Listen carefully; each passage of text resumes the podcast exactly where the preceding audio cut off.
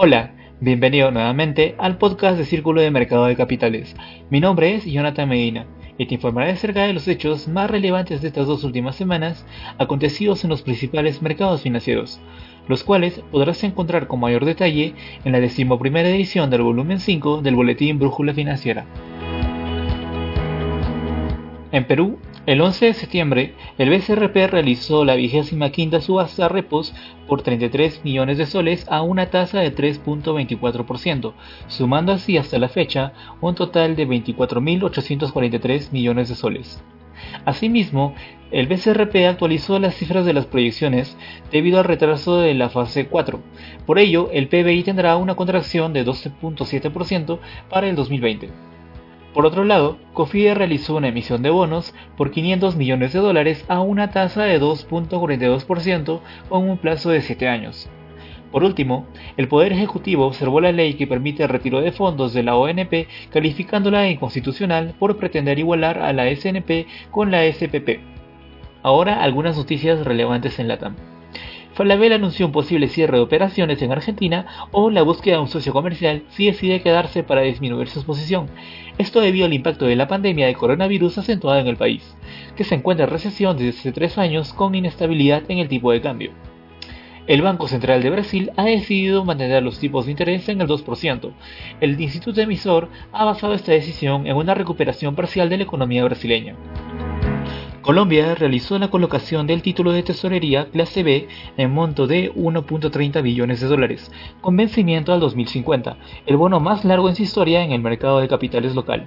Finalmente, en Bolivia, Yanin Áñez, presidenta interina, renunció a la candidatura de las elecciones presidenciales, como en oposición al partido Movimiento al Socialismo de Evo Morales.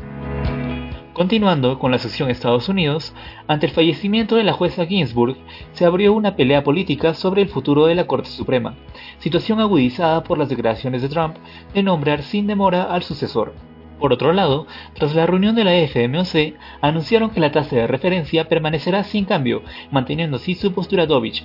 También se anunció una reducción del PBI real de 3.7% y la tasa de desempeño que cerraría en un 7.6% a fines de este año. En otra instancia, Trump apoya el acuerdo que permitirá la continuidad de operaciones de TikTok. Y finalmente, Wall Street vivió una semana volátil con un cierre a la baja en los principales índices. El Dow Jones retrocedió un 0.88%, el Standard Poor's un 1.12% y el Nasdaq 1.07%. Continuando con la información, en Europa, los bancos españoles CaixaBank y Bankia anuncian una fusión por medio de un canje de acciones valorizado en 3.800 millones de euros, formando el banco más grande de España. El primer ministro británico Boris Johnson lidera una propuesta de ley que desconocería elementos del Brexit que inició nuevas tensiones con la Unión Europea y Bruselas. El Banco Central Europeo libera 73 mil millones de euros en capital para que los 115 bancos bajo su supervisión enfrenten la recesión económica. La presidenta de la Comisión Europea, Ursula von der Leyen, anuncia la apertura de un debate sobre políticas migratorias de Europa luego de las consecuencias del incendio en Lesbos ocurrido la semana pasada.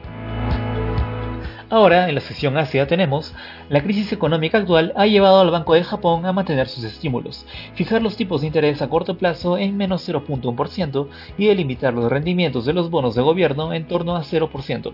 Asimismo, se mantuvo el nuevo programa de compra de activo de inversión y crédito a costo cero para la financiación de las empresas privadas. Luego de que Abe haya renunciado por problemas de salud, Suga asume el mando asegurando continuar con los programas de su predecesor, así como mantener el puesto a ministros claves.